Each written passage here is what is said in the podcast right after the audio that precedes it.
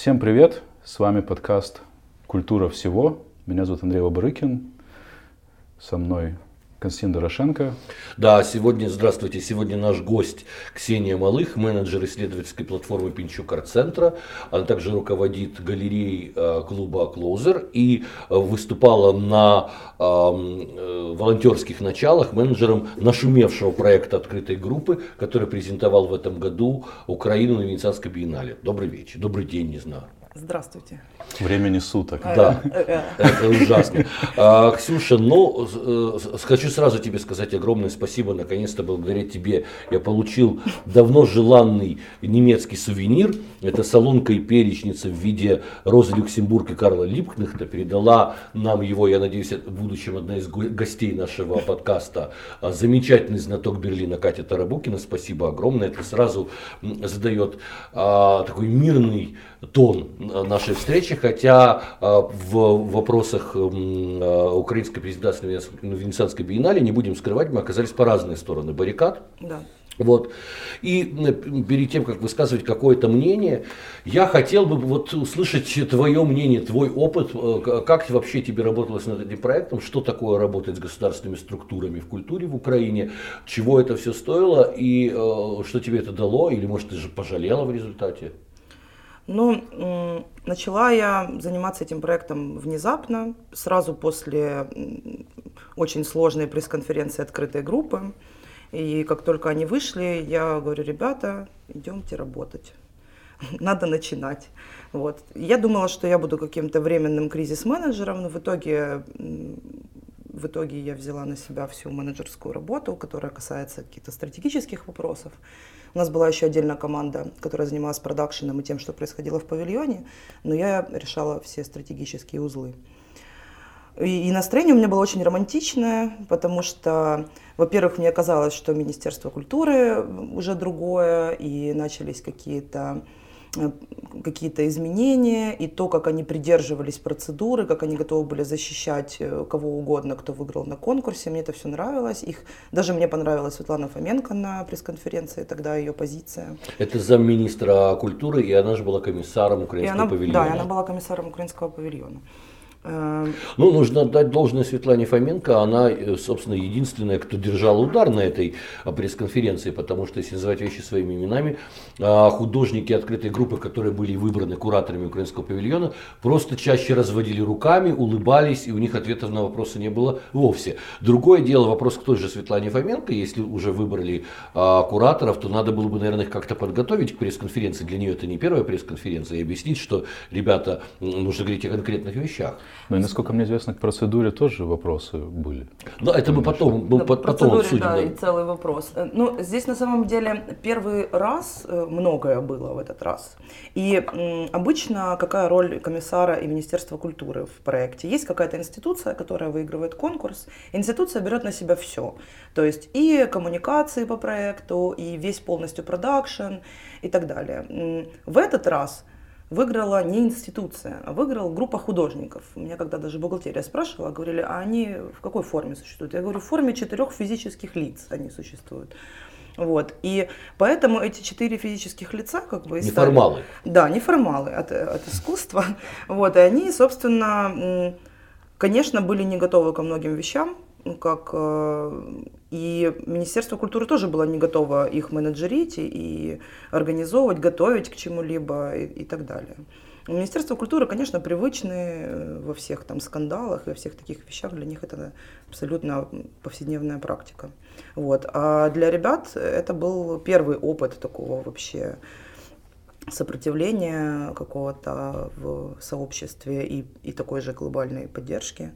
Вот, поэтому, конечно, здесь министерство выступило реальным организатором павильона. Они... А обычно это ГО какое-то? Нет, обычно, ну вот в прошлый раз, например, Dallas Contemporary галерея. И а, министерство окей. там оплатило павильон и там что-то еще. Там. А Dallas Contemporary это галерея, которую ведет Бориса Михайлова, да? Ну, не совсем. Э, а, я думаю, что это просто одна из галерей, с которыми он сотрудничает. Угу. Ну, там работает Питер Дорошенко, который раньше был... Который был, да, который, чтобы, чтобы слушателям было понятно, который был куратором прошлой презентации Украино-Венецианской биеннале. Да. А главной звездой этой презентации был Борис Михайлов, э, харьковский фотограф, э, классик современного искусства, который живет сейчас в Берлине.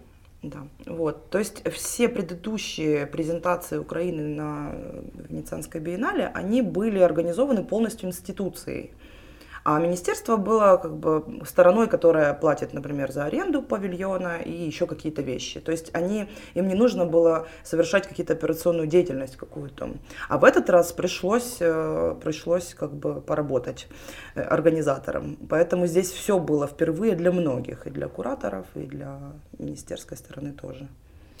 Но э, что касается э, открытой группы, опять же, ты говоришь, что они не были готовы к э, таким сложностям, но с другой стороны мы смотрим их резюме и видим, что все-таки у них есть опыт кураторской работы, а не только художественной. Да. А, та, в той же Польше они делали э, достаточно большой кураторский проект, угу. и вот неужели прямо в Польше им не приходилось решать никаких ни бюрократических, ни репутационных вопросов, только творчеством разве они там занимались? Ну, они делали это в институции, которая, которая организована организовано, хорошо укомплектовано. То есть они там работали действительно как кураторы как бы в таком идеалистическом, э, хорошем варианте кураторов, когда куратор формирует смыслы, выставки, совмещает между собой художественные произведения. Ну, и размах замысла, мне кажется, не да. был таким. Но там тоже хороший был размах, то есть они, эта выставка называлась «Ступень залежности», и они посвятили ее всяким коллективным практикам в украинском искусстве. Это очень такой ну, большой срез. Вот, и выставка была довольно объемная. А где самолет с баннером пролетал? Это, как это другая, другой был Это проект. они были участниками там, да? Да, они были как художники на резиденции. И ну там... вот, кстати, да, вот по идее... Такой то, же, тоже да, такой жест. Похожий жест. Да, ну там летел над городом самолет в определенных местах, и за ним развивался баннер, на котором было написано «Мы були десь між вами». Угу. То есть это такая фиксация незаметного участия художников в процессах или в истории. В общем, о, о памяти тоже. А, я слыхал, что э, внутри самой э, открытой группы сейчас происходит достаточно серьезный кризис, потому что, э, собственно, их идея концептуальная, э, достаточно смелая, может быть, даже наглая, с другой стороны, яркая, э, заключалась в том, что вся презентация Украины на Венецианской биеннале будет заключаться в нескольких секундах, нескольких минутах пролета угу. над Джардини, на территории биеннале, самого большого в мире самолета э, Мрия, который э, собственно, создан на украинском заводе Антонова. Они не предполагали а, никакого павильона, и сперва даже когда узнали, что а, Венецианская биеннале требует обязательно присутствия павильона для национальной презентации, расстроились, потому что они считали, что павильон и любое продолжение разговора вот как-то он сотрет, заболтает э, чистоту этого жеста. Ну и стало со временем известно, что о том, что самолет не полетит том же Министерстве культуры стало известно до открытия Венецианской биеннале. Соответственно, и ребятам из открытой группы это стало известно ранее. Mm-hmm. И для них это тоже было проблемой, потому что, по сути, оказалось, что утвердив одну концепцию, Министерство культуры предложило им реализовать совершенно другую. Вот как они на это реагировали и как ты это оцениваешь? Потому что это, в общем-то, похоже на подлог. А, предложен пролет самолета, вместо этого мы видим а, ну, совершенно другие вещи. Ну, как неоднократно говорилось, э, главный, главный объект э, этой работы – это миф о полете, и об этом говорилось с самого начала, и в самом первом, и в заявке, и в самом первом релизе, и на пресс-конференции, и очень-очень много раз потом. И поэтому, э, когда стало известно где-то за полтора месяца до открытия павильона стало известно, что самолет не полетит, то есть мы получили официальный отказ от завода Антонова. Э, тогда шло обсуждение внутри группы по поводу того, как реагировать на эту ситуацию. И решили идти до конца. В принципе, это очень такая стандартная стратегия открытой группы во всех их проектах. Они ни, ничего никогда не прерывают. У них есть проекты, которые годами длятся, и они не знают, когда они закончатся.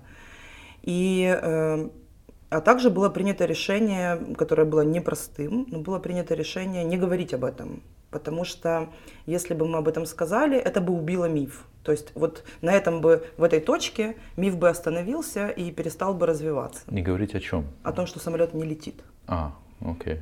Ну, не говорить после того, как было очевидно, что он никогда не полетит? Ну вот в тот момент, когда стало э, официально известно, что он действительно не полетит, мы на самом деле до этого официального отказа мы еще продолжали на очень многие рычаги нажимать.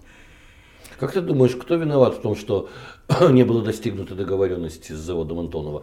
Ну, как стало известно, впоследствии завод Антонова, например, узнал об, о своем участии, о участии своего самолета в проекте только из прессы. И это их в определенный момент возмутило, что сперва с ними никто ничего не обсудил. Ну, это тоже неправда. Неправда. Нет. Угу. Они, ребята, перед тем, как под, этот проект подавать, они связывались с коммерческим отделом завода, и есть тому подтверждение, и э, запрашивали, возможно, возможны ли даты эти для полета и цену, и эта цена была внесена в смету проекта при заявке, то есть это все, они знали об этом. Вот. Ну, я не скажу, что есть какой-то один человек или какой-то один одна структура, которую я могу сказать, вот это из-за них, вот они там не додавили или не смогли, или еще что-то. Это очень история очень запутанная, и даже все эти государственные органы, которые в этом участвовали, а мне пришлось ознакомиться с очень многими вообще кабинетами нашей, нашей страны. Вот. Но, как говорят ребята, есть такая прекрасная фраза у них недавно возникшая, мы не знаем, в каком кабинете остановилась Мрия. Угу. И мы действительно не знаем, в каком кабинете это произошло. Но вы дошли до самых высочайших кабинетов, если мы вспомним да. пост в Фейсбуке президента Украины Петра Порошенко, который утвердительно написал, что в такое-то время, в такой-то день Мрия пролетит. А в результате, благодаря проекту, оказался тоже, мягко скажем, мифотворцем, если не трепачом, то а, как бы вот если вы уже дошли до самого президента, то где же там заковыка все-таки? Ну, э, честно говоря, я бы сама хотела знать, в каком моменте заковыка произошла. То есть есть много теорий, каких-то предположений, но не хочется быть трепачом, поэтому я... Ну, я думаю, в том числе заковыка в, на стороне Венеции еще. Что ну вот, кстати, совсем... вот эта заковыка, которая оказалась всем самой нереализуемой, была на, на, наиболее простой, как оказалось в итоге. Ну, то есть этот проект все время удивлял на всех каких-то витках, когда тебе казалось, что уже все понятно, но все время происходило что-то новенькое. Давайте объясним э, э, слушателям, что с Венецией за заковыка. Дело в том, что а, Венеция это, собственно, пространство, которое считается э, охраняемым ЮНЕСКО, и там очень жесткие существуют правила по поводу любого транспорта, который может в, на территории Венеции появиться. Туда запрещен вход с огромным лайнером или там прописан по специальным часам, когда они могут проплыть сквозь венецианские угу. каналы. Очень строго регулируется регулируется небо над Венецией, когда, на, какой высоте, в какое время какие самолеты могут пролетать. То есть такое предложение, как э, пролет гигантской Мрии, конечно, это очень экстравагантно для венецианских да, ну, властей. Ну, я видела документы разработки полета, его э, там направления и так далее, и высот. Там было три варианта, на которых оно может пролететь. И это все было реально на самом деле.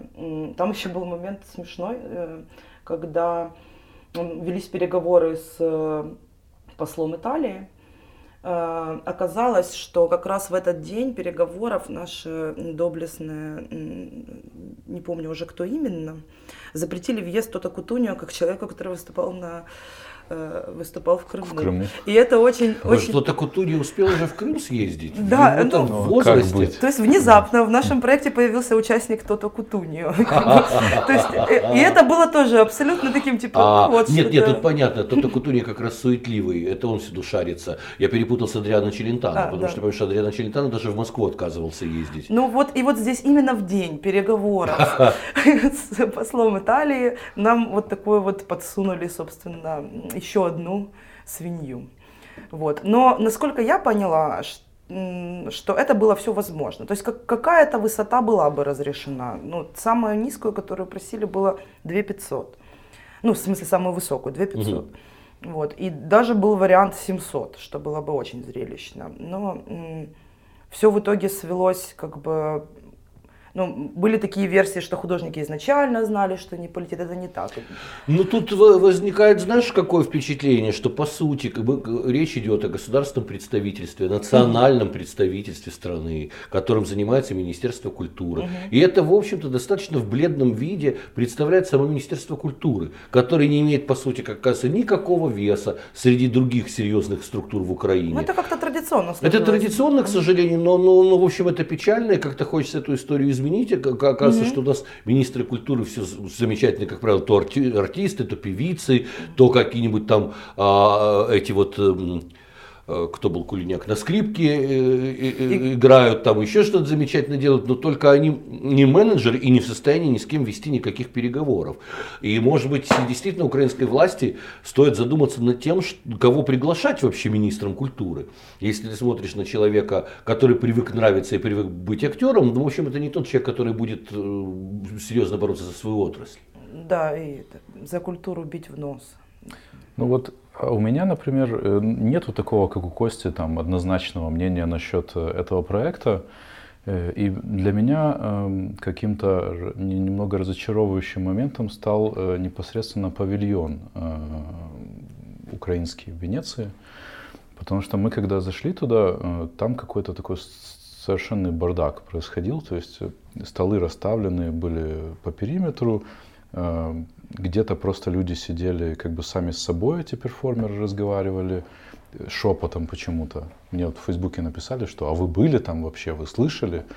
За что вы нас там бубне, бубнеж, в бубнеже обвинили?» Но вот, ну, когда мы там были э, во время открытия, там, ну, вот реально какая-то такая очень странная э, атмосфера происходила. И анализируя те э, проекты открытой группы, которые я видел раньше, мне вот как-то не хватило, я почему-то себе представлял, что э, там будет вот какая-то такая их, э, ну, документация какая-то. Вот этого не хватало, наверное. Ну да, да. То да. Есть, чтобы человек... Работы открытой группы, как правило, давали какой-то набор артефактов интересных, сами, которые сами по себе да.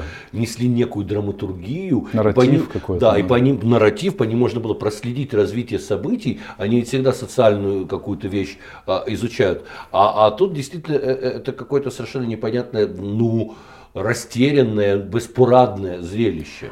Ну, здесь... Э сам артефакт, как бы, это была вербальная история. И э, концептуально это тоже было оправдано тем, что у нас нет написанной истории искусств в нашей стране, нет музея современного искусства, все передается э, мифом, передающимся из уст в уста. И это и был артефакт. То есть э, столы были странно расставлены, хаотично, одновременно бубнили перформеры в микрофоны. Это все и была составляющая того, вот этого э, информационного поля искусствоведческого, даже пусть так, в котором находится человек в нашей стране. Ну, я, я вот не хочу это как бы там сильно в сторону попсовости склонять. Mm-hmm. Просто, эм, ну, у меня сложилось ощущение, что вот человек, который никак не погружен в нашу ситуацию, ему будет, ну, его сложно будет э, ну, Хотя бы даже заставить сесть и ну, послушать. У меня был другой опыт. Я там провела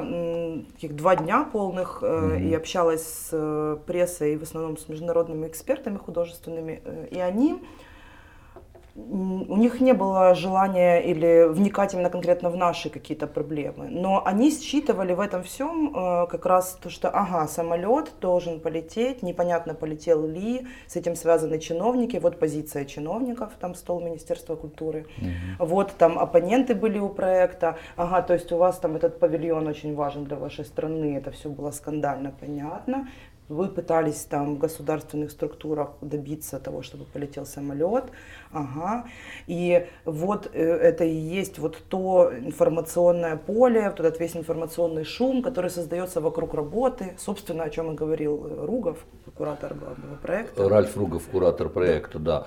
Тогда давайте напомним, опять же, о чем он говорил, в чем концепция Биеннале Ругова. Вот это его идея, вот эта его концепция. May you live in да, times. Чтоб, чтоб ты жил в интересные времена. Да, ну и у него был один из главных тезисов о том, что важно не сама работа, а то, что зритель говорит об этой работе, с какими мыслями он отходит от работы, живет дальше, как он их обрабатывает, как он ими делится. Ну и вопросы фейков и постправды он поднимал тоже, да, о том, что современная да. информация э, часто является информацией искаженной, информацией вот ни это о чем. Как раз, э, вот это как раз и считывалось больше всего для международного эксперта. Мне тоже было, как человеку, который слишком внутри всей истории, мне было очень интересно, как будут считывать международные специалисты. Ну, опять они... же, ну вот как, а как ты считываешь то, как они считывают? То есть для меня маркером было бы появление проектов каких-то там критических обзоров, а вот этого появился ну, на там на арт-форуме, например, есть. Ну я видел только там, где э, типа the weirdest э, да, project. Но он вышел еще до открытия ну, павильона. Да, да, да. да вот. есть на арт-форуме. Art Newspaper, английская версия Art Newspaper написала, э, поставила украинский павильон в список самых странных павильонов. Да, да, вот это я видел. А какой-то критический отпечаток там, ну в каких-то. Ну, конечно, всегда хочется публикаций ну очень ну, да. сильно всем и здесь у нас и там, но я могу пока опираться только на то, что я, на, на то, что я слышала. Мы надеемся, что выйдет. Сейчас выйдет большая статья в польском журнале «Шум», и мы ее переведем для украинского читателя. Ну, там вот такая большая критическая статья. Возможная реакция также это, это приглашение художников или, или проекта в другие, на другие какие-то арт-площадки. Но мне кажется очень сомнительным, что этот проект можно где-то еще продемонстрировать, потому что ну, уж ну, слишком, он очень сайт-специфик. Да, поэтому. уж слишком миру на самом деле ну, пофиг о том, что а, происходит в арт-ситуации в Украине. Но И они, мне кажется... они, они на этом э, концентрировались, понимаешь? Них не было такого ощущения, что это очень локальный проект. Потому что эти проблемы на самом деле, и вот если считывать с точки зрения постправды и вообще шума информационного, то они вполне э, вполне глобальные. Мне кажется, что здесь больше читается какая-то история с неким карго-культом, страной, которая когда-то во времена другие во время, во время ОНА создала невероятный монструозный самолет, с которым теперь ничего не может сделать настолько, что даже не уверенно, взлетит этот самолет или нет. То есть это больше похоже на какую-то папуасскую историю, и все продолжают рассказывать мифы об этом самолете, как о Змее Горыныче. А, а вот э, так Украина, на мой взгляд, выглядит в данном случае. Ну и давай посмотрим на, на павильоны, которые обратили на себя внимание, на тот же литовский павильон. Угу. Литва страна меньше, чем Украина, с меньшей экономикой, с определенной определенными сложностями, в чем-то даже э, более э, провинциальное, если хочешь, не, не в обиду Литве, но ну, так как бы оно а, производит впечатление. Литовское искусство неизвестно таким количеством ярких имен и звезд, как украинское, хотя бы даже если посмотреть на, на тех, кто уехал из Украины, Кулик, э, Кабаков, э, Михайлов и так далее. И между тем литовский павильон, который ни на что особо не претендует, но говорит об общепонятных, общемировых проблемах, а получает а, первую премию. Угу.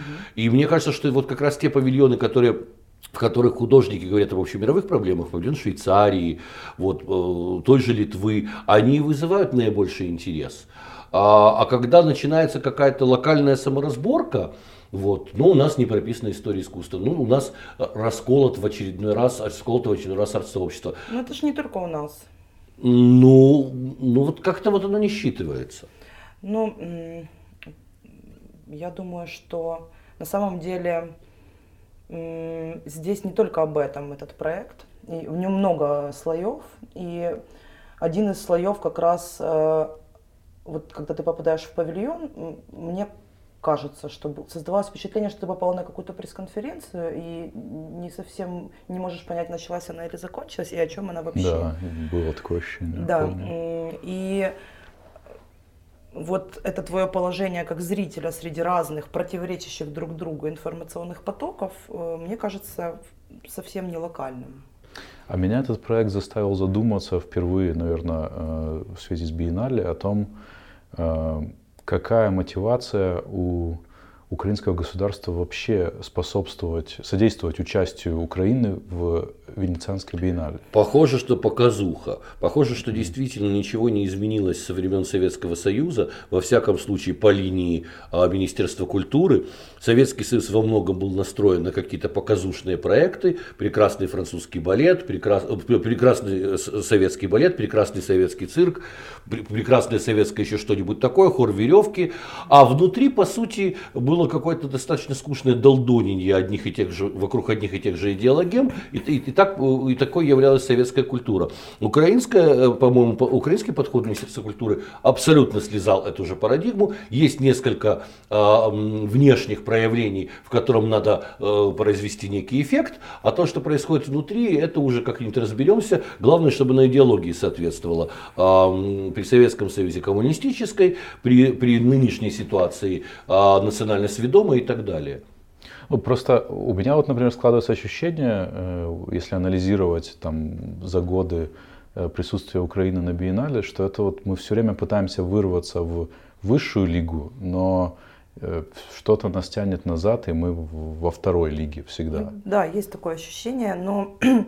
И может вообще не надо участвовать? Ну вообще вопрос как бы национального представительства для меня тоже очень большой. Как бы. Что такое вообще там, национальное представительство? Это художники, которые что?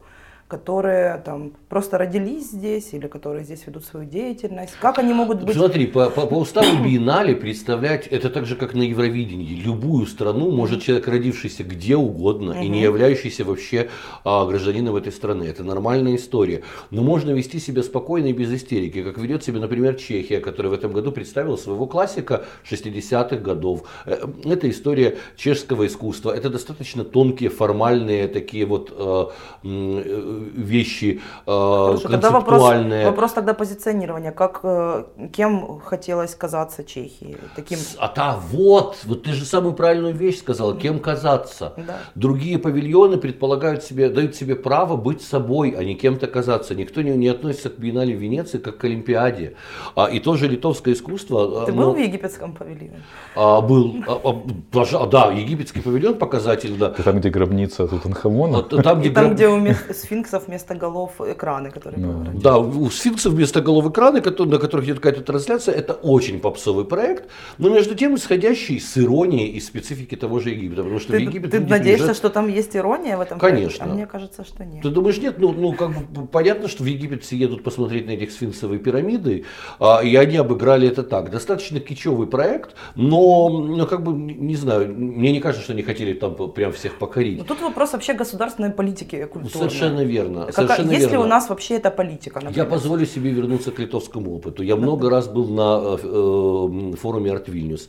Я в свое время, благодаря поддержке э, Министерства культуры Литвы, посмотрел, у меня была поездка такая, где я посмотрел вообще, как работают их культурные институции. Совершенно не случайно то, что они получили сейчас, э, этот приз за постановку оперы. Вот то, э, тот зрелище, которое они представили, описать нужно тоже слушателям, это новая опера, жанр новой оперы предполагает не, классическое, не классический подход к, к не только к сценографии, а и к самой мелодике. Mm-hmm. Это может быть набор фраз, это может быть набор криков и реплик. А вот в этом жанре новой оперы, новой музыки написано действительно произведение, в котором люди, пляжники на пляже, а, обмениваются достаточно случайными репликами. А, кто-то обгорел на солнце, кому-то колет песок. Потом это все как-то продолжается, накручивается и выходит в результате на тему глобального потепления и возможной вообще-то мировой э, экологической катастрофы. Но это достаточно ненавязчиво, без лозунгов, странно, смешно. И э, это, э, этот продукт и получил первый приз Золотого льва Венецианской биеннале. Так вот, новой опере современной музыки в Литве уже очень много лет, десятилетия, уделяется огромное внимание. Литовцы, понимая, что кроме Чурлениса и, и там своей специфической школы художественной, а, им особо нечего сказать миру, они, так же как у нас там Шевченко и, и, и определенный набор, они начали развивать действительно совершенно новые разные направления.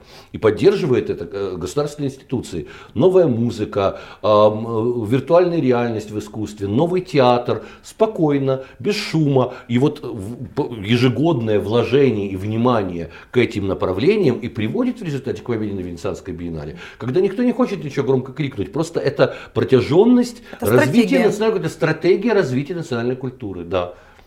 Да, это то, чего нам не хватает, конечно, стратегичности, институций мощных и э, прекращения истерики по поводу финансирования проектов культурных. Ну, просто у меня вообще вопрос. А Стоит ли вообще э, Украине дальше продолжать э, присутствовать на биеннале? Э, Ну, это такой же вопрос на самом деле и про Евровидение. Просто очевидно, это не, не в тему этой передачи, но вот как у нас был Саша Вареница в первом выпуске, и он говорил про то, что там, ну, он и пишет много про это, что эм, Евровидение во всем мире э, это конкурс звезд пятого эшелона. А у нас к нему восторженное отношение, и туда стремятся звезды не пятого эшелона. Э, Биеннале, конечно, это не конкурс звезд пятого эшелона определенно, но с другой стороны, э, насколько, какой приоритет у подобного события должен быть у страны, у страны с, э, ну, с таким... Биеннале это и не конкурс на самом Ну да, деле. да. Вот, Да. Тут вот. тоже есть э, такой момент. И мне кажется, Биеннале, если посмотреть на основной проект, это ну, тоже переживает некий кризис э, вообще идентификации. Как бы тоже зачем? Это же ну, вот с- точки зрения какого-то потребления ответственного, Биеннале это ну, очень жирный ивент, который на которые разные страны, я уже молчу про туристов и то, как возрастают цены в это время на аренду жилья и вообще на все на свете. Это миллионы вливаются. Очень дорого в Венеции что-то делать. Я впервые просто с этим столкнулась в этот раз. И любое движение любого итальянского монтажника стоит тысячу евро просто. То Вот он просто должен повернуться и наклеить наклейку на стену. И, и то есть это все уже раздуто и разогнано до, до такого огромного какого-то фестиваля супербуржуазной жизни, что э, уже какое-то возникает несоответствие с тенденциями мировыми, даже теми же, которые были освещены в литовском павильоне э, что, ребята, давайте как-то будем более бережно относиться к ресурсам, которые у нас есть здесь же, тратиться. Ну, Ну вот, например, те дни превью, в которые мы были, и мы получили все приглашения как, как профессионалы, э, несколько, по-моему, на прошлое, в прошлое биеннале, раньше туда могли попасть только профессионалы и пресса. А теперь э, биеннале ввели возможность любому человеку купить билет. И самый дешевый билет стоит 300 евро. Э, На дни превью. На дни билет. превью биеннале. Да, обычный билет стоит 30 евро, когда заканчиваются дни превью. Тот, я смотрю, Да. там был просто уже и жук, и жаба, что, что из Киева, что из Москвы. Пона- Приехала такая публика, которая в, в интересе к современному искусству уж никак не западает. Да, то есть это уже такой пре- превратилось в такой ивент, как бы А мы гадали с тобой, как они попадают. 300 Да. евро. Да.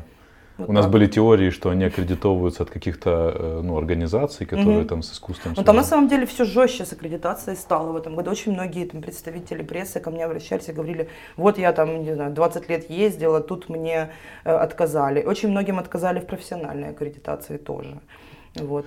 В общем, Не знаю, я исключительно э, противоположный опыт имею, потому что ну, вот. э, ну, ак- ак- аккредитации...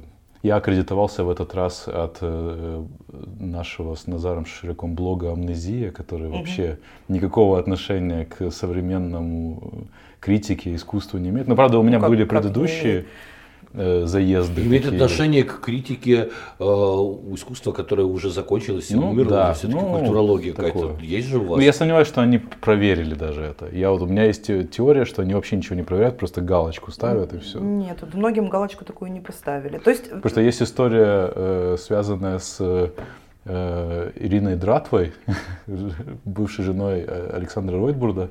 Да, да, она Э, один раз удивительным как- образом получила аккредитацию на Венецианской биеннале по моей просьбе.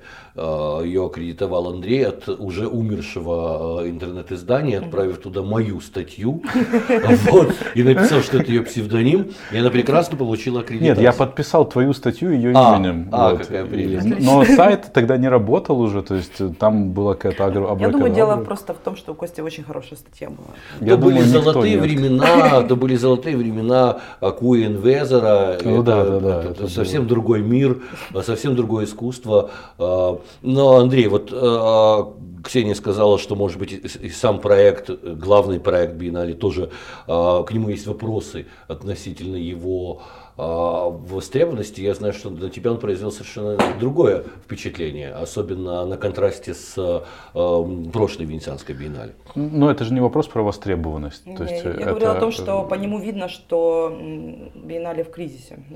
Но давайте, собственно, обсудим сам проект главный. Это же тоже э, интересно. На меня проект произвел э, сильное впечатление, позитивное, э, в отличие от предыдущего проекта. И, собственно, я его трактую как вот такой более современный комментарий к э, проекту Envezor, который был в 2015 году, э, потому что он, ну, вот он очень рифмуется с, э, с тем, что было там и показывает, насколько мир за 4 года на самом деле поменялся.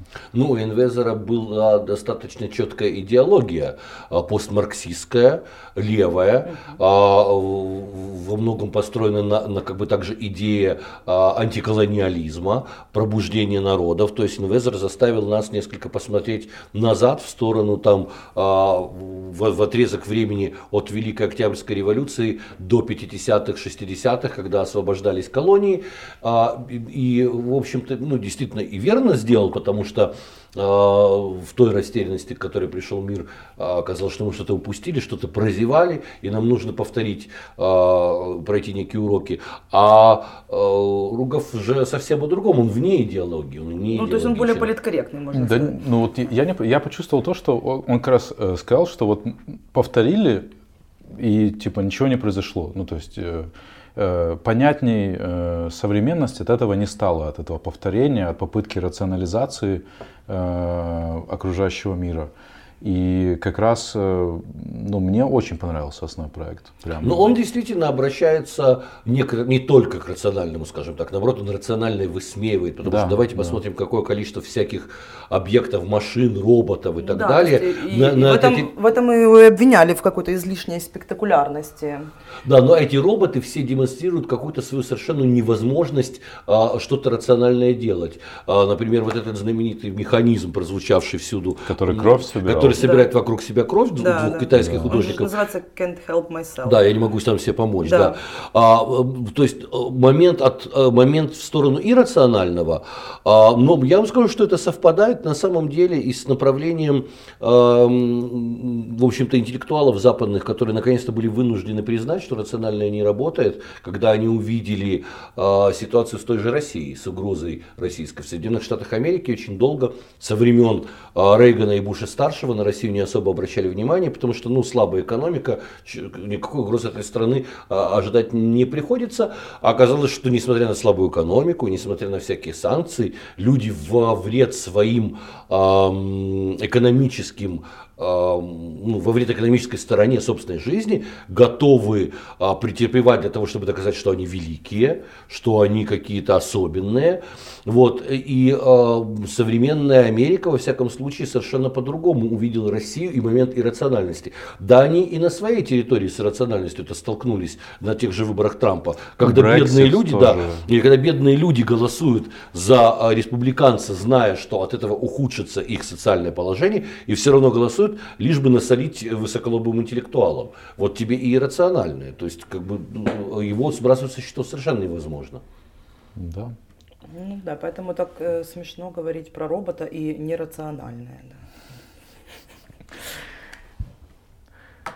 А как вам то, что он продублировал художников в, на, на двух основных локациях, на Арсенале и в Джардине? То, что одни и те же художники. Ну вот мне, для меня в этом плане э, это возымело эффект того, что сама выставка для меня была менее изнуряющей. Ага, да, я, потому э, что еще это радость узнавания. Да, да, да, да. да. И, и я вот у меня было все время ощущение, что, наверное, что-то не досмотрел, потому угу. что очень быстро как-то все прошло, в отличие от э, там, особенно в отличие от предыдущей э, биеннале. А это было просто очень насыщенно. Да, и да. сам дизайн даже вот этот с фанерой, он как бы все еще больше, э, как будто бы какие-то промежуточные моменты между работами были еще чем-то залеплены. Вот какой-то такой был нарочито ламповый дизайн Ритм был задан очень интересный, угу. очень хороший, но не зря же он руководит одним из самых успешных именно выставочных центров в Великобритании, угу. потому что это нельзя назвать ни музеем, ни галереей, у них нет своей коллекции, они постоянно делают именно выставки. С другой стороны, знаешь, тут возникает такой вопрос, куда смотрят э, зеленые. А, экология, зеленый тренд настолько серьезный, и при этом посмотрите фанера, на, может, на биеннале. Recyclable.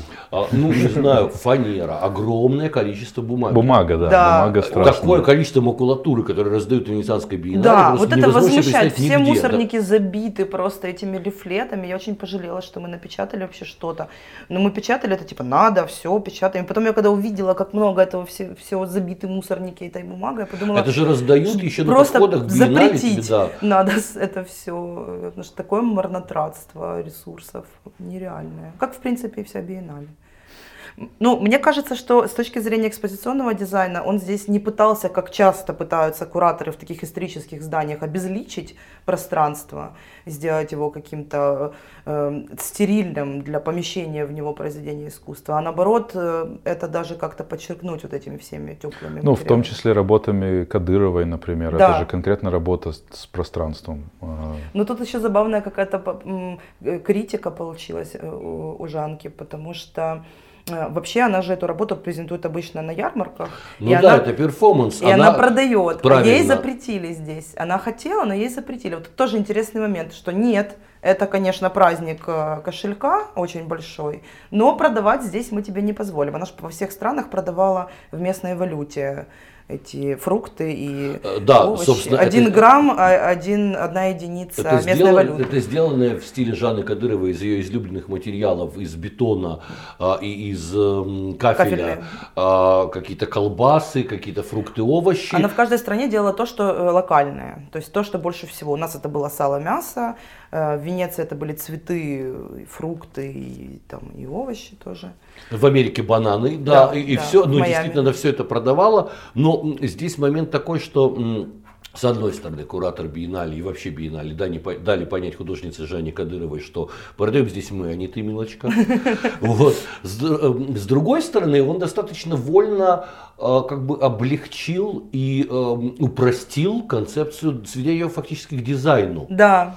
И, между прочим, очень много таких на грани дизайна инсталляций, да. чисто эстетских, чисто угу. эстетических было в этом проекте. Мне кажется, что он с этим тоже играет, обращаясь к нашему иррациональному, к тому, что нам хочется чем-то любоваться. Такое количество, смотри, как изделий, вещей из пластмассы, объектов из пластмассы. Да. Он как бы возвращает нас в золотой пластмассовый век, когда открыли пластмассу. Вот во времена Хрущева, угу. и аж до времен Горбачева с ней все носились. Считал, что это удивительный материал, из которого можно сделать все, что угодно, угу. от дома там до, до посуды. Угу. А весь там как бы ну, высший дизайн ГДР, начало дизайна знаменитого шведского, это все пластмасса. Угу. Мы привыкли сейчас, что пластмасса дрянной и, и, и, и неприятный и материал, и вредный вредный материал, угу. а он нам возвращает вот этот вот какой-то миф, и мы невольно начинаем этим всем любоваться. То есть, мне кажется, это тоже уловка, это тоже отсыл э, к иррациональному.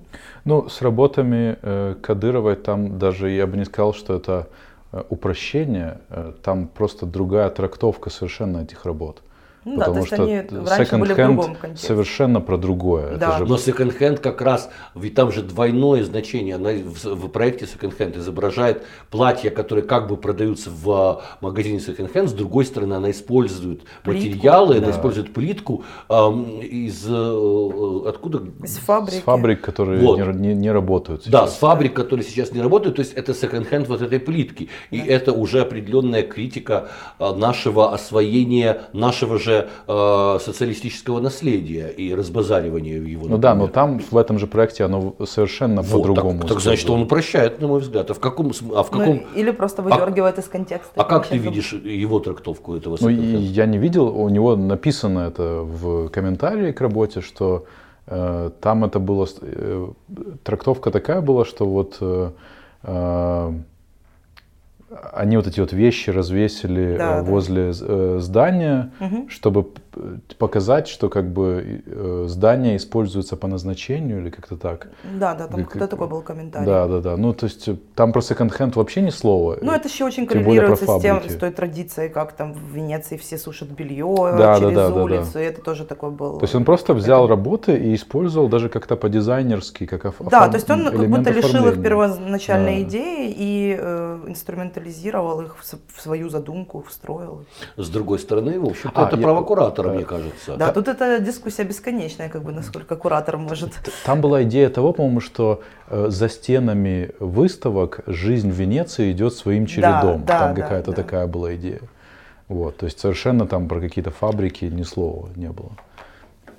А что вас э, заинтересовало из национальных павильонов?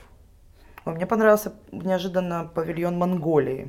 Он был прямо на выходе из арсенала, такой в угловом домике, маленький, и там какие-то были странные черные скульптуры из монтажной пены, любимый материал э, э, бутафоров. Вот. Но там была очень э, классная работа, которая была связана со звуком и с горловым традиционным монгольским пением. И они пригласили Карсена Николая, то есть известного как Альванота, с ними. То есть я захожу в какую-то вообще малюсенькую комнату. Э, Понятно, что не топовый павильон, и там э, из- известнейший во всем мире электронный экспериментальщик э, с горловым пением монгольцев там что-то сразу создает. То есть вот это вот мне понравилось то, что они вышли. То есть да, они сделали какие-то скульптуры, типа, нате вам это же, да, это же современное искусство. А мы вот здесь сейчас вот свое будем делать. Слушай, ну это, кстати, тенденция, потому что посмо- ты посмотри, а, какие работы получают э, Золотого Льва Венецианской биеннале. Кстати, работы, которые, очевидно, выходят за рамки просто визуального. Это перформативные проекты немецкого павильона, это вот опера. То есть это то, где не только на визуальном, Да. а как раз наоборот нарушается первостепенность визуального. Э, Я получил эстетическое удовольствие от чешского павильона. Просто там достаточно все было так... э, Ну, это, я так понимаю, классик э, минимализма. Этот Да. дедушка, забыл, как его звали. Он, кстати, собственно, там был даже, когда мы смотрели. Вот. Желающие очень- посмотрят в интернете, я думаю. Как, как- как-то типа Калевал какой-то, Калевал. Да. Вот. э, Но э, британский павильон мне не понравился в этом, в этом году. Вот, Бельгийский хороший был. Бельгийский да, остроумный. да. Да, вот он остроумный, и он такой по эстетике запоминающийся, такой не, Бельгийский, не это там, где очевидный. куклы были? Да, Да. механические, да. Да. да. такие персонажи. А, как французский, самый хайповый в Джардине? Мы не достояли Я тоже не в достояла. очереди, это было какое-то Вообще, это, конечно, а, это, это ста- достаточно навязчивая а, спекуляция, а, которую периодически разыгрывают четыре павильона венецианских. Французский, Кому длиннее очередь? французский, американский, британский и немецкий, которые специально устраивают какие-то усложнения, чтобы, чтобы сделать невероятную очередь. И, как правило, это все сводится к тому, что почему-то по той или иной причине заходить можно только по два, по три или по четыре человека. Ну, в немецкий, когда там была очередь, хотя бы пускали типа по 20 человек. Ну и в А, немецком все это время происходил Да. перформанс, который люди должны были бы досмотреть. Ровно так же, как и в швейцарском павильоне в этом году. Это было оправдано. Люди заходили и видели видеофильм, а, который имел начало и имел конец, и, и какое-то ограниченное количество людей могло находиться в зале. А здесь, конечно, мне кажется, это все-таки больше для хайпа делается такие. э, Для очереди да. подлиннее. Ну, в общем, по длине очереди во время превью выиграл однозначно французский павильон. Да. А, Я думаю, стоит обсудить э, проект э, представительства э, Пинчук-арт-центра в Венеции, раз уж ты тоже имеешь к Да. этому отношение. Как, кстати, в Пинчука-центре, а, мне кажется, должны были достаточно ревностно отнестись к тому, что, будучи менеджером проектов, а, и ты действительно видишь там большое количество проектов, ты вдруг ринулась волонтерить а, с открытой группой. Ну, я как рада, что- как я с рада, что- у тебя было? Рада, что начальство позволило мне это сделать. Я в самом начале сказала, что вот я буду волонтерить. А кто является твоим начальством в Пинчук-арт-центре? Бьорн Кельтхоф, наш э, артистик-директор. Вот. Ну, я объяснила, что вот ребята выиграли конкурс, но у них нет команды, я хочу помочь. И пообещала, что не пострадает мой отдел от этого. И, в принципе, я справилась ценой, собственно, нервной системы, там, пару литров крови. Вот. Поэтому поехала в Венецию, взяла отпуск. Ну, в общем, все честно сказала, мне разрешили. Поэтому, да, ревностно, конечно, всегда. Но зато у меня было два павильона, можно сказать, потому что за павильон Future Generation Art Prize в Венеции вообще тоже не было стыдно ни разу. Очень хороший павильон.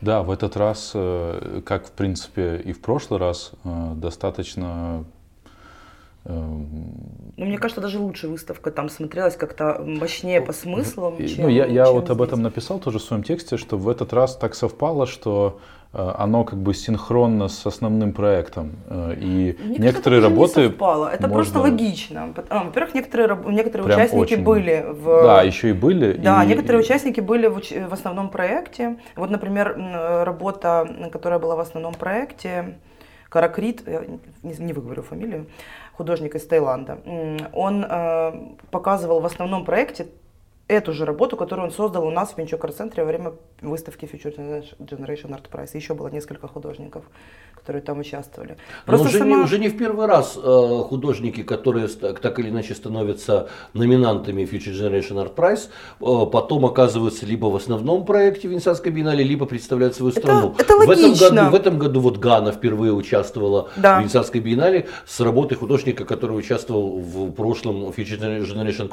да. э, Art Prize. Art Prize. Мне кажется, это не просто логично, мне кажется, что это просчитанная стратегия. Да, потому это что стратегия. Очевидно, когда мы видим э, резюме тех художников международных, которые оказываются э, номинанты э, Future Generation Art Prize, мы видим ну, очень жирные резюме, там Витни, Биеннале, жирные ну, музеи. Здесь, здесь стратегия такая, что выбирают художников жюри международное, и они смотрят, ну, мне, по моим наблюдениям, мне кажется, они больше смотрят на саму заявку, то есть на те работы, которые художник хочет выделить, которые он сделал, и те, которые он хотел бы воплотить.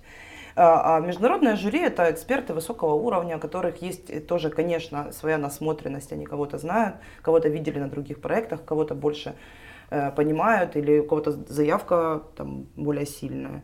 Поэтому, конечно, ну и жюри потом выбирают победителя, тоже жюри международное. То есть стратегия такая, берем там лучших, выделяем для этого достаточно средств, чтобы это воплотить. И, конечно, это это ну, да, мне, мне работает. кажется, что, что вот с годами оно дошло до такого уровня, что э, очень талантливые и крутые ребята со всего мира смотрят серьезно на эту да. программу. Да, и, это премия, премия действительно авторитетная. Да, и как результат они же потом участвуют в основных да. проектах и это все время как бы документе. Да.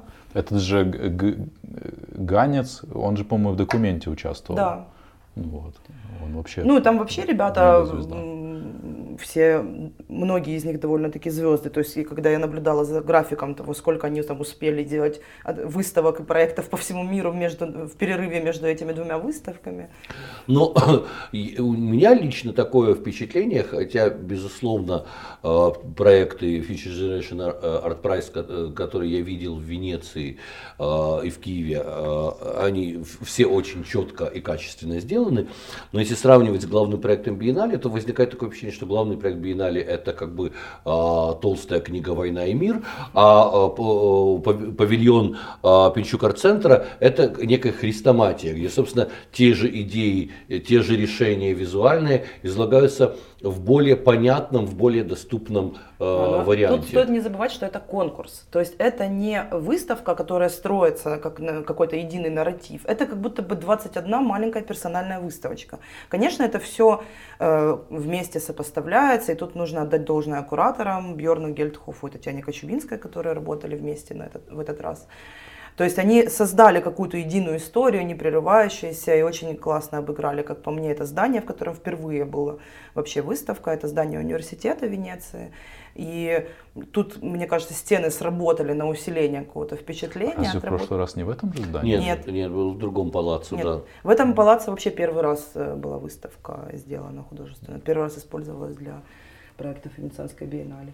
Вот, и, но это все равно конкурс, поэтому все равно это срез. И я всегда очень жду эту выставку номинантов Future Generation Art Prize, потому что можно увидеть, что сейчас в прогрессивном художественном сообществе происходит, ну, как бы в молодом. Ну вот для меня оно начало складываться в этот, э, в какой-то целостный нарратив, mm-hmm. вот только с прошлого раза, то есть э, с 2017 года. Но нужно сказать, что в прошлое, на прошлой Венецианской биеннале э, проект э, Пинчукар-центр выглядел гораздо более убедительно, Да, четко э, и внятно, чем главный проект Венецианской Ну и он, биеннале. он чувствовался как отголосок биеннале Инвезера тогда, в прошлом году.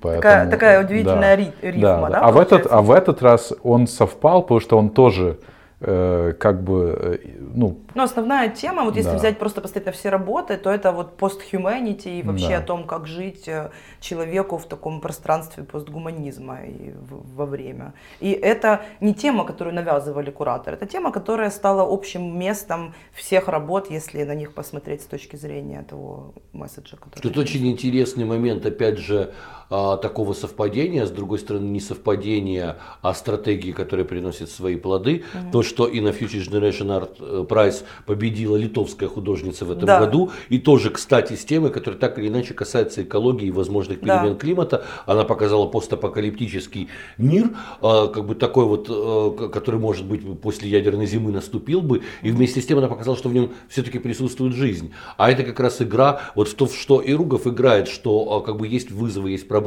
есть э, катастрофы, а, есть нерешенные вещи, за которыми все равно он предполагает нам вот увидеть, что, в общем, некое продолжение все-таки будет. По- Поэтому это интересные времена, не катастрофические, не ужасные, а именно интересные. как ты оцениваешь роль Пинчук-арт-центра в лоббировании открытой группы? А, Как, ну, э, ну, я тут ничего не оцениваю, я просто знаю, не было никакого лоббирования. Ну и непонятно, как вообще Пинчук арт-центр должен был лоббировать в Министерстве культуры. например, внедрив своего агента в А, организацию? да. Ну, этот агент внедрился по собственной глупости, как бы, и совершенно меня институция в это не направляла, и это было им не на руку совсем. Вот. То есть я из романтизма внедрилась в этот проект. Ну, но с другой стороны, э, открытая группа в свое время э, выиграла, Да. э, по- получила первую награду в премии Пинчук центра для молодых украинских художников. Да, Они, решение, которое резиденты- принимается не внутри институции, опять же, жюри. Но они так или иначе резиденты Пинчук центра во многом Да. с Пинчук, центром Пинчук арт-центр, потому что очень многих художников поддерживает молодых и дает им первый этот толчок институциональный, без которого ты дальше не пойдешь часто. Если ты хочешь э, существовать вне маргинеса. Сейчас все еще принимаются премии, принимаются, Заявки. принимаются заявки на Да. э, участие вот в этой э, Пинчук-арт-центра. премии Пинчук-арт-центра для молодых украинских художников. Может быть, ты скажешь несколько советов молодым художникам, которые еще не успели подать заявку, раздумывают об этом, что им следует учесть? Не подавайтесь в последний день, не пощадите наш сервер. Последний день 31 мая. Э, Есть вебинар, на который я записала специально, там, где я все рассказываю, как надо подаваться. Рекомендую на странице Facebook в Пинчук центре Ну и самое главное, покажите как минимум три реализованных работы. И не нужно показывать все разнообразие своих умений. Покажите лучше цельность своей практики, чем и швец, и жнец, и на дуде, и грец. Раз мы вышли снова на украинский проект на Венецианской биеннале, вот ты похвалила Прости. похвалила Минкульт, да, тут сам Андрей виноват, похвалила Минкульт за то, что они придерживались а, некого закона. Мне кажется, что они наоборот его нарушили второй раз подряд, потому что а, положение, принятое Минкультом относительно участия Украины в Венецианской биеннале, четко говорит, что если существуют причины, а, которые делают невозможными реализацию проекта, получившего первое место, автоматически а, должен а, участвовать в биеннале проект, получивший второе место. Мне кажется, что когда стало известно, что полет МРИ невозможен, а это и было, собственно, идеей а, открытой группы, возникла четкая ситуация, что проект невозможен для реализации. И все-таки Минкульт решил дальше продавливать проект, который выбрали, вместо того, чтобы по собственным правилам передать э, Но им было бы э, проще эстафету. передать на самом деле, понимаешь? А, ну а почему тогда Потому это что не случилось? все что угодно было бы проще, чем делать этот проект для Министерства Тогда, культуры. тогда почему они так в него Ну, вцепились? потому что по процедуре в конкурсе побеждает куратор, а не проект. Э, Выиграл куратор. Для них было важно соблюсти процедуру. То есть для них это был принципиальный момент, что нет, у нас есть процедура. У нас были случаи, когда процедура нарушалась, собирались срочно другие комиссии, потому что как же мы отправим этих, если должны какие-то другие ехать. И в этот раз они решили, что нет, мы будем четко придерживаться процедуры. Вот есть комиссия, они выбрали проект, вот он выиграл, вот кураторы. Кураторы объявили идею, и хочу еще раз сказать, что главное в этом проекте это миф, это было изначально, и это было все это время этот миф до сих пор растет, и его не остановить, его уже не остановишь. Ну, собственно, это самое э, такое хитрожопое решение объявить что-то мифом, потому что... Слушай, чтобы... концептуальное искусство вообще очень хитрожопое. да. Но просто чтобы уже не происходило, оно так или иначе да. становится частью мифа. Да, с одной стороны, это очень классно, потому что проект наращивает постоянно содержательность, но с другой стороны, этот проект просто как какое-то чудовище, которое над тобой в итоге имеет власть и само себя катит. Тут впору говорить об опасности открытых произведений для да. современного искусства. Есть очень классный текст Никиты Кадана «Открытая ситуация» по поводу этого проекта. В общем, рекомендую. Как раз про открытую ситуацию, про открытые произведения искусства. А, с другой стороны, а, люди, которые э, создают миф вокруг своего проекта, должны всячески приветствовать а, любые, любую критику, так любые это все нападки. Внутри все очень приветствовалось. Каждый коммент, каждое, каждое вообще где-то упоминание, была целая группа людей по всей стране, которые э, в одну базу скриншотили, и это у нас называлась закрытая группа, она называлась «Шумри». И туда все собиралось, каждый вообще комментарий, каждый твой маленький, Костя, желчный намек. Все это собиралось, э, архивировалось, и потом вот эти тексты, которые в павильоне вещаются перформерами, они все базируются на этом и даже цитируют. На э, малоизвестном, но между тем рафинированном сайте, который называется Амеба, э, в рубрике «Охуевшие» вышел замечательный текст, на мой взгляд, автор которого «Охуевший человек», и назывался этот текст «Хуй над Венецией». Да. Мне хотелось бы знать, он тоже э, каким-то образом Конечно, запечатлен он был, он был в этом тут мифе? же, в ту же секунду сразу заархивирован туда. Станислав Турин очень обиделся, что там по нему не прошлись. Как бы. Ну, может быть, автор не, не знал всю, э, ну, весь да. состав открытой группы. Ну, да, да. Автор, автор и не, не претендовал там, на какую-то серьезную интеллектуальную объективность. Безусловно. А каковы планы Пинчук арт-центра? Можешь ли ты раскрыть нам, что нам ожидать в ближайшем будущем? Ой, не могу, к сожалению. Я могу вам сказать, что э, в феврале откроется новая выставка номинантов нашей украинской премии Пинчук арт-центра. Еще в июне будет очень большая и на весь арт-центр очень интересная, хорошая выставка. Но не могу пока сказать, какая, пока нет анонса. А каковы планы платформы исследовательской? Ой, исследовательская платформа, спасибо, хоть наконец про что-то мое родное поговорим. Э, исследовательская платформа выпустила новую книгу. Это наше главное достижение последнего полгода. Мы выпустили книгу «Чему в українському мистецтві є великі художниці». Она уже на книжном арсенале. Сейчас, я не знаю, когда выйдет. Это тоже. очень хорошо, э, это очень хорошо. Это да, хорошо ну потому что мы, э, этот, это, кстати, то, с чем был у меня все время внутренний, э, внутренняя такая рифма с проектом украинского павильона в Венеции, потому что там постоянно говорилось о том, что у нас нет истории искусств, а в исследовательской платформе мы как раз занимаемся тем, что мы ее пишем э, эту историю искусств. И пишем мы ее разными способами. Ну вот э, у меня есть на, на эту тему комментарий, потому что вы, как, ваш проект, посвященный Парижской коммуне, угу Э, насколько мне известно, там результ... ну, во время работы над этим проектом угу. вы сделали там порядка 50 интервью да. или там 40 чем-то да. интервью.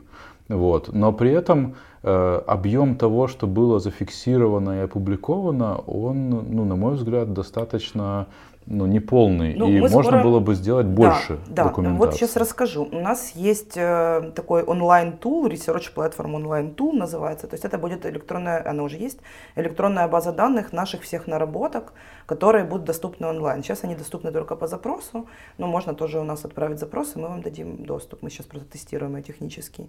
И там есть тоже не все, но гораздо больше. Тут есть момент с правами, мы должны, все, что мы публикуем, мы должны, у нас должны быть э, права на эту публикацию, поэтому это занимает время. И часто вот эти интервью, которые мы записали во время подготовки паркоммуны, это так называемые технические интервью. Угу. Когда мы приходим к художнику и говорим, что мы это записываем, но не публикуем. Нам нужны уточняющие факты по поводу биографии. И там очень много информации, которую можно использовать для для интерпретации художественных произведений, но очень много того, что художники не хотят публиковать. Но у нас э, такая процедура, если к нам обращается исследователь, который там, разрабатывает какую-то тему, мы понимаем, что есть несколько технических интервью, которые ему помогут, мы запрашиваем разрешение у собственно, автора, и если он дает, мы разрешаем и даем доступ к этим техническим интервью следователям. Но мы не можем их публиковать. Ну да, и э, наши э, деятели современного искусства не очень хотят вообще Да. публично говорить о многих вещах. Я некоторое время назад, где-то в 2013 году, хотел сделать тоже такую работу, как oral history э, современного искусства Украины, и попытался сделать несколько интервью, э, и столкнулся с тем, что никто не хочет Вообще говорить. никто ничего не хочет говорить. Да. Да, Нет, знаешь, говорить-то как раз и не хотят, особенно когда выпьют. Ой, да. А вот когда доходит дело до утверждения интервью, начинаются истерики. Да, ну это вообще больное место, вот это утверждение интервью, потому что, ну и вообще художнику очень тяжело, в принципе, писать какие-то работы по истории искусств при живых художниках, потому что тебе нужна определенная доля дистанции. А художники потом читают эти вещи, и если ты еще и присылаешь интервью на утверждение, он говорит, нет-нет-нет, я хочу выглядеть в истории искусств совсем по-другому. Да. И вот это самое тяжелое, вот, это, вот эти обиды накопленные, все проблемы тщеславия, ревность э, и так далее. Это, вот э- с этим работать сложнее всего. Приходится немножко быть психотерапевтом. Но это не да, всегда помогает. У, у меня просто как раз и была такая идея, чтобы дать возможность им самим рассказать да, своими потому словами. что кажется, как будто бы у них нет этой Да, возможности. но, но они даже так не хотят. Да, они не хотят. Да. Поэтому у нас есть- очень много вот этих технических интервью, но которые как бы находятся в рубрике технические интервью. Вот. Но у нас есть... Будем ждать, пока Спасибо. помрут. Да, но это, в Тут принципе, тоже со, со тяжело. многими недолго осталось. Тут тоже тяжело. Не Если со с ними со всеми подписать, это очень циничный разговор, ладно. Художники, живите, пожалуйста, долго. Ну, мы же исследователи. Мы же за, Хирурги, э, мы за правду для будущих поколений. Да.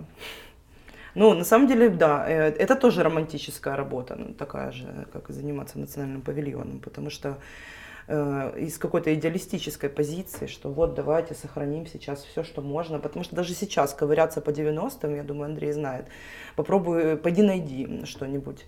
Есть каталоги к выставкам, которые вообще существуют там, типа, в трех экземплярах, в принципе, в стране. Да, это очень печально, потому Да. что э, я помню, как я с некой завистью смотрел на публикации каталогов к выставке, э, в, которая в гараже, по-моему, проходила в Москве. Ну, это вообще Э, объект моей зависти постоянно. когда были выставки из 90-х, Мгм. э, м, Рек- представлены, реконструированы, реконструированы, да. У нас, кстати, Там тоже была такая идея, вышел. э, и, может быть, мы когда-нибудь ее осуществим, мы хотим осуществ- реконструировать выставку «Алхимическая капитуляция» Марты Кузьминой. Это было бы очень круто. Потому что она удивительно, как многие сильные выставочные проекты, удивительно актуальна до сих пор. Ну и представить себе вообще, что это было в 94 году на корабле, выставка современного искусства, таких художников. Собственно, а, тот проект Марты Кузьмы, он и сформулировал, что такое современное искусство в тогдашнем украинском Да, обществе. и её и для мира сформулировал потрясающая. присутствие современного искусства украинского, потому что тогда очень многие медиа вообще не воспринимались как искусство в Украине. Да. Фотография та же, Они например, не знали, что у или нас оно есть. Да. Да, а, а, это действительно этапный, этапный момент. Ну и посмотрите, собственно, во многом этим а, занята такая институция, как Фондационе Прадо в Венеции, в своем венецианском Да. а, отделении. Если в Миланском они больше показывают современное искусство и, собственно, вкусы самой Миучи Прады, то там, благодаря Джерману Челанту, одному из э, живых таких ну, мастодонтов кураторства, мы видим э, сегодня в этот раз потрясающую ретроспективу Яниса Кунелиса. А В прошлом году была выставка во многом реконструкция, на прошлой Венецианской биеннале была во многом реконструкция и в некоторой степени амаш Харальду Зейману, человеку, который вообще изобрел, собственно, Кураторство. кураторство как таковое. Но это, это требует, мне кажется, больших вложений а, не только исследовательских, но и финансовых, потому что очевидно, что а, Фондационный Прада тратит колоссальные деньги, потому что собрать из музеев, ра- разных музеев мира, а, Это центра Жоржа Помпиду и так далее. авторитет и Конечно, это волю. авторитет, но это еще и страховки, это ну, это очень серьезная работа. Ну, вообще вот этот феномен интересной реконструкции выставки, потому что мы все время гонимся дальше, еще больше выставок, э, масштабнее, но и, и очень интересно иногда посмотреть, что это же такой супер лакмус на самом деле. Э, И мы переоцениваем память. да, мы Потому перед- что да. э, когда ты находишься в контексте, ты э, думаешь, что и все также относятся к все, каким-то все вещам. так знают. Да. вот я даже там, ну,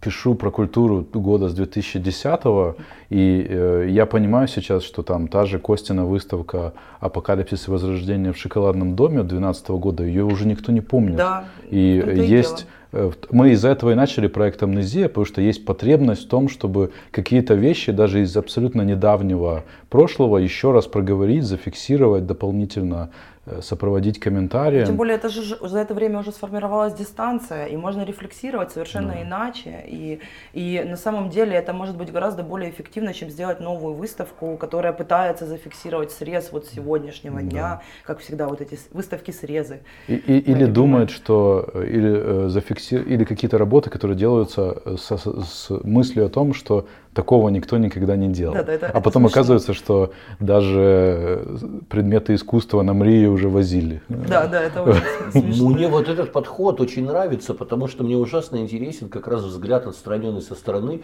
людей других, других поколений и немножечко другого времени.